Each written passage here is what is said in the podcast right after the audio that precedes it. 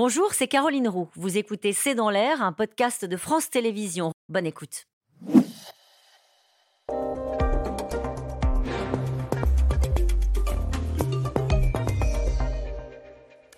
Bonsoir à toutes et à tous. C'est dans l'air l'invité. Je reçois aujourd'hui Luc Ferry. Bonsoir. Merci d'être euh, mon invité. Euh, vous êtes philosophe, vous êtes ancien ministre de l'Éducation nationale et vous venez de publier Philosophie et christianisme euh, aux éditions First. Je voudrais commencer avec, j'allais dire un fait divers. Non, une histoire. Ça s'est passé au lycée Bourdel à Montauban. Une professeure d'espagnol a été placée, ça s'est passé ce week-end, hein, sous protection policière à cause d'une vidéo partagée par une élève sur TikTok. Je vois que vous connaissez cette affaire. Je, la précise pour les gens qui nous regardent. Elle avait filmé sa professeure qui la réprimandait parce qu'elle était euh, en abaya, une robe longue traditionnelle, et elle a dit elle va voir euh, ce qu'Allah va lui faire. Euh, est-ce que porter une abaya est un signe ostensible d'appartenance religieuse? C'est un sujet qui préoccupe les professeurs en ce moment même dans les établissements scolaires. Oui, bah, ça avait commencé de la même manière avec le fameux foulard, avec le fichu-fichu, comme disait Chevènement. Donc c'est le même problème. Non, je crois qu'il faut appliquer la loi, mais il faut la faire comprendre. Parce que, en fait, selon les dernières euh, enquêtes d'opinion, euh, apparemment, euh, au moins 60% des élèves, d'une manière générale, qu'ils soient musulmans, catholiques ou autres, ou athées ou, ce que vous voudrez d'autre, considèrent qu'interdire tel ou tel vêtement, c'est être intolérant. Donc il faut expliquer pourquoi c'est pas le problème de l'intolérance faut expliquer pourquoi la, religion est une affaire privée et on ne doit pas organiser les classes en communautarisme belliqueux. C'est ça le problème, évidemment, de la loi. Qu'est-ce que peuvent dire les professeurs quand on a des élèves qui font des challenges sur TikTok, euh, sur ce réseau social, en disant voilà, tu veux détourner la loi, porter une abaya à l'école, voilà comment il faut faire. Et du coup, pardon, je vous donne juste ce chiffre-là 720 signalements en octobre pour les atteintes à la laïcité euh, en hausse de manière assez spectaculaire. Oui, en, 89, avec l'affaire du foulard à Creil, enfin on appelait ça comme ça, euh, c'était bien pire, c'était des milliers. Et donc euh, voilà, je crois qu'il faut appliquer la loi, mais il faut l'expliquer. Mais à qui? Bah, aux élèves. Il faut que tous les élèves. profs? Vous savez bien à quel point ah, c'est ben, difficile. ah non, mais euh, pour les professeurs, c'est terrifiant parce que bah, depuis l'affaire Samuel Paty, on sait qu'on risque sa vie. Voilà, donc il faut évidemment que le ministère soit derrière. J'espère que ce sera le cas. Vous avez l'air d'en douter. On va l'écouter, le ministre Papayaï. on, l'écoute. Il était chez nous, d'RTL et de LCI. Mais je vous donne la parole dans un instant. Non, non, je vous en prie. La laïcité, c'est un fondamental de la République, c'est un fondamental de l'école, et je suis euh, comme chacun, je l'espère, euh, très attaché à la loi de 2004. Ma réponse, elle est très ferme sur cette question. Je n'ai pas la main qui tremble sur les questions de laïcité. Dès mon entrée en fonction, j'ai pris des dispositions vous n'avez dit, en, écoutant Papendia, vous disiez ça n'a rien à voir avec la laïcité. Non, c'est pas. Les gens confondent laïcité et puis le fait que, en fait, c'est une loi de parents d'élèves, c'est une loi de, de père de famille cette loi. Parce que la loi de 2004. Mais bien sûr. Bah, écoutez, c'est moi qui l'ai faite, donc je la connais C'est pour ça que vous êtes là. Voilà. mais, mais euh, non, non, c'est l'idée qui, qui, présidait à cette loi euh, que, voulait le président Chirac. C'est d'ailleurs la seule conversation sérieuse que j'ai eue avec Jacques Chirac pendant deux ans. C'est sur cette question-là. Et l'idée n'était pas, c'était pas tellement la laïcité. Je vous expliquerai si vous voulez, ce que c'est que la laïcité. Ce n'est pas, la, pas la question. La, la, loi, elle visait simplement à faire en sorte que les conflits entre communautarisme religieux ne ne s'intègre pas, n'entre pas dans les classes. Quand vous rentrez dans une classe, que vous ne puissiez pas vous dire, bah tiens, là il y a les petits juifs, là il y a les catholiques, puis il y a les musulmans, et tapez-vous dessus. Voilà. Qu'il n'y ait pas une réfraction, et c'était le problème à l'époque, qui était très important, qu'il n'y ait pas une réfraction de la deuxième intifada, du conflit au Moyen-Orient, à l'intérieur de nos classes. C'était ça. Et on l'a dévoyé, le principe de. Non, non, c'est pas ça, mais la laïcité, c'est autre chose. La laïcité. Vous dites d'ailleurs dans votre livre, pardon, il y a, le, ah un chapitre, chapitre 6. Je vous pardonne de parler de moi. La laïcité, un chrétien et vous, vous commencez par les fondamentaux. Vous dites Qu'est-ce que la laïcité? On se trompe lourdement sur, ce qu'est la laïcité. La laïcité, en vérité, à l'origine, c'est, et, c'est pas seulement à l'origine, c'est, le cas aussi aujourd'hui, c'est l'humanisme juridique, c'est-à-dire le fait que l'origine de la loi euh, ne se trouve pas dans des textes religieux. L'origine de la loi, c'est la volonté et l'intelligence, la raison d'êtres humains réunis en Parlement. Autrement dit, c'est la fin des théocraties, c'est la fin de ce qu'on appelle le théologico-politique, l'enracinement des lois dans des textes religieux. Et ça vient en effet du christianisme c'est pas simplement qu'il faut rendre à César ce qui est à César, ça tout le monde connaît la phrase, même si elle est plus compliquée que ce qu'on croit. Mais si vous lisez, que ceux qui nous écoutent regardent leurs évangiles, et, regardez euh, Marc 7, le chapitre 7 de Marc. Là, Jésus dit quelque chose qui est l'origine véritable de la laïcité. Il dit aux Sadducéens qui le suivent et qui essayent de le prendre en défaut, comme toujours, et qui disent Mais tes amis se sont pas lavé les mains avant d'aller à table, c'est scandaleux. Et Jésus leur répond Rien de ce qui vient de l'extérieur ne peut vous souiller. Mmh. C'est la pureté ou l'impureté du cœur, de l'intention qui compte.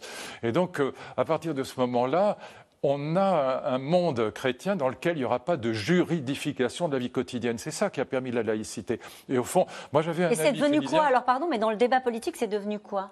Dans le débat politique, c'est devenu la loi, en effet, de, 2004 euh, qui interdit les communautarismes dans les classes, mais, et qu'on a cru être une loi de la laïcité. Mais dans la vie politique française, c'est devenu la naissance des parlements, tout simplement. Et dans toute l'Europe, c'est la naissance des parlements, c'est-à-dire les parlements qui sont des lieux dans lesquels on va faire la loi sans partir de textes religieux. C'est ça la laïcité. D'accord J'ai du mal à comprendre ce que vous m'expliquez. Je voudrais vous citer cette phrase, c'est encore dans votre livre. Régis Debray, vous, vous citez Régis Debray, dans La France laïque. Et il dit en gros que la liberté de blasphème ne doit pas être prise au pied de la lettre. Il en appelle à une forme de respect, de reconnaissance réciproque des sensibilités de chaque civilisation. Alors là, on se dit c'est très en marge de ce que certains appellent la laïcité de combat. Qu'est-ce que vous voulez démontrer au fond? Qu'on a utilisé, instrumentalisé le concept de laïcité dans le débat politique public et qu'on en fait trop, pardon de Non, non, on n'en fait jamais trop là-dessus, mais encore une fois, il y, y, a deux idées différentes. Il y a l'idée de la laïcité, c'est l'origine humaine de la loi. D'accord? Ça, je pense que c'est assez clair. Donc, dans un Parlement, euh, les parlementaires se débrouillent avec leur euh, volonté, le sens de l'intérêt général, si tant est qu'ils l'aiment. Enfin, c'est le principe. Le sens du bien commun pour fabriquer des lois sans référence à des textes religieux. C'est ça la laïcité, c'est pas autre chose. Et, et, par ailleurs, la loi de 2004, elle vise à éviter, comme je vous le disais tout à l'heure, que les classes se structurent en communautarisme qui se font la guerre. C'est ça l'idée de la loi. Et donc, c'est pas une loi... dans un cas comme celui-ci, euh, le ministre en charge eh ben, il doit, dit, il doit ma main ne tremble pas. Les jeunes filles qui sont en abaya, c'est une, un vêtement religieux par destination, et donc du coup, ça doit être, elles doivent être interdites. il a raison. évidemment, il a raison. Simplement, dans ce cas-là, il faut aller plus loin. Il faut protéger les profs. Alors comment? Ah ben ça, euh, c'est toute l'affaire des chefs d'établissement. Ce sont eux qui sont l'interface, c'est le métier le plus difficile d'une certaine manière, ils sont l'interface entre le ministère et puis les professeurs et les élèves. Donc c'est aux chefs d'établissement de signaler les choses, de protéger les profs et de faire comprendre aux élèves. Mais pas simplement les élèves euh, musulmans ou, islamistes, euh, on pourrait parler de la différence entre les deux, mais il faut que les autres élèves comprennent que cette loi est une loi de tolérance et pas d'intolérance.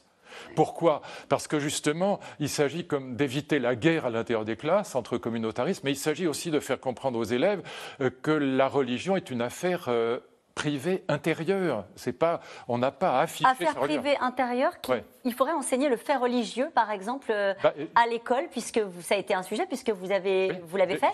J'ai fait, oui. Mis dans les programmes scolaires. Et alors, du coup, c'est une affaire intérieure, mais on en parle quand même à l'école? Non, le fait religieux. C'est pas, c'est pas un enseignement confessionnel. Si vous traversez le Louvre, vous allez voir quantité de tableaux qui sont totalement incompréhensibles si vous n'avez pas la mythologie grecque et la religion chrétienne euh, et juive à l'esprit. Et donc, on pourrait le faire ça en classe à votre bah, J'ai mis ça dans les programmes, oui. Ouais, et c'est appliqué, c'est fait par les. Bah, J'espère, oui. Alors, sauf que dès que vous, vous touchez au Coran, vous avez euh, des élèves qui disent Ah non, pas touche, vous n'avez pas le droit. Mais sinon, oui, j'ai mis les trois grandes religions monothéistes euh, dans les programmes, pour, mais évidemment pas un enseignement confessionnel, mais un enseignement du fait religieux au nom de la culture, tout simplement. Parce que sans la culture religieuse, on est sorti du monde religieux. Euh, le monde démocratique et laïque, il est sorti du monde religieux. La laïcité, comme le dit Tocqueville, la laïcité, le monde dans lequel nous vivons, il dit une chose géniale il dit les droits de l'homme. La déclaration de 1789, ça n'est rien d'autre qu'une sécularisation du christianisme. il ajoute cette phrase qui est géniale L'égalité des créatures devant Dieu est devenue l'égalité des citoyens devant la loi. C'est une sécularisation du monde chrétien. Et vous écrivez, enfin, la conception française républicaine et universaliste de la laïcité exclut qu'on en aille dans le sens des idéologies du droit à la différence, ah lorsqu'elle risque de tourner à la différence des droits. Bah oui, bien sûr. Vous Donc, pensez à quoi quand vous écrivez ça? Bah, bah, toute, la tradition républicaine, que ce soit à gauche avec des, personnalités comme les Badinter, par exemple. Je pense, j'avais publié un, texte avec Elisabeth Badinter sur la parité. Bon, euh, L'idée est la suivante, c'est que euh, la déclaration des droits de l'homme de 1789, elle signifie la chose suivante, c'est qu'un être humain mérite d'être protégé, abstraction faite de ses enracinements dans telle ou telle communauté qu'elle soit linguistique, culturelle, religieuse et même nationale. Et donc euh, l'idée républicaine, c'est ce qu'on a appelé l'humanisme abstrait, c'est abstraction faite de tel ou tel enracinement communautaire. Donc il faut que dans les classes, c'est ça le sens de la loi de 2004, euh, on n'organise pas les classes en communautarisme belliqueux. C'est ça l'objet de cette Est-ce que vous suivez la Minute Pape sur TikTok? J'essaye d'éviter, mais... C'est la minute de Pape Ndiaye, c'est le ministre de l'Éducation nationale qui fait ça. Le pauvre, oui, c'est... Oui, le pauvre. Bah oui, il s'est planté complètement, euh, voilà, en citant mon ancêtre Jules Ferry, alors qu'il euh, s'agissait d'un ministre du, du, Second Empire, et en plus en prêtant à Jules Ferry une thèse qui n'était pas la sienne. Mais enfin bon, on ne va pas l'accabler, tout le monde peut se tromper. C'est le droit à l'erreur bah, Même quand on est ministre de l'Éducation nationale Oui, bah, disons que ce n'est pas non plus un devoir. Bon, merci beaucoup d'avoir été mon invité. Euh, merci encore. Je rappelle votre livre, hein, Philosophie et, christianisme, euh, publié chez First Edition. Merci encore. On se retrouve dans un instant avec les experts euh, de C'est dans l'air et nous allons aller en Ukraine, à Kherson, à proprement parler. À tout de suite. C'était C'est dans l'air, un podcast de France Télévisions. Alors s'il vous a plu, n'hésitez pas à vous abonner. Vous pouvez également retrouver les replays de C'est dans l'air en vidéo sur France.tv.